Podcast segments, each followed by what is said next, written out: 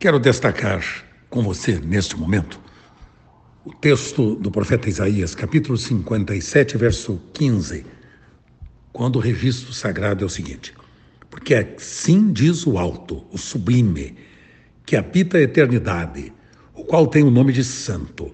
Habito no alto e santo lugar, mas habito também com o contrito e abatido de espírito para vivificar o espírito dos abatidos e vivificar o coração dos contritos.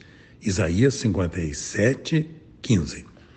Preste atenção exatamente sobre esta questão dos avivamentos que eu tenho procurado lançar esta semente no seu coração, para que nós possamos sentir o impacto do avivamento no nosso lar, na igreja, na nação. Antes, precisamos experimentá-lo no nosso coração, através de um encontro pessoal com Deus. E o maior obstáculo para que experimentemos esse avivamento é a nossa relutância em nos humilharmos e confessar que necessitamos desesperadamente da misericórdia divina.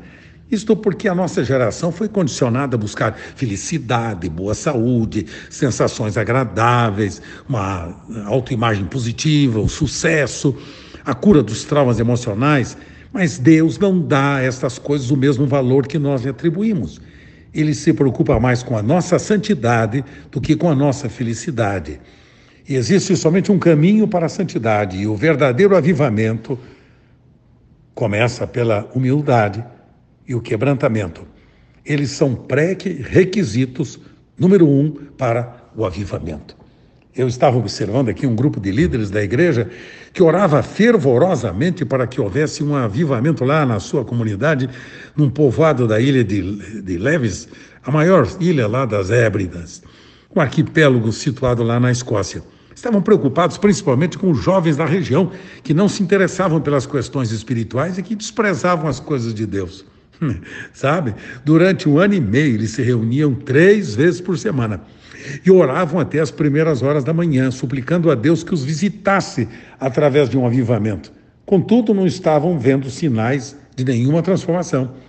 Certa noite, um jovem levantou-se e leu os seguintes versos do Salmo 24: Quem subirá ao monte do Senhor? Quem há de permanecer no seu santo lugar? O que é limpo de coração. Este obterá do Senhor a bênção.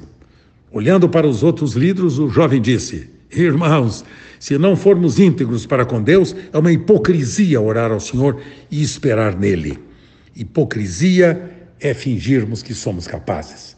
Ali mesmo eles se ajoelharam humildemente e confessaram seus pecados ao Senhor. E pouco tempo depois, Deus começou a derramar seu espírito num maravilhoso despertamento que abalou toda a ilha. Se queremos algo novo nesses dias, na igreja, na família, no mundo, deve começar comigo e com você. Comigo e com você. O Senhor está perto dos que têm o coração quebrantado e salva o de espírito oprimido. Salmo 34, verso 18. Tenha um dia abençoado. Eu amo muito você.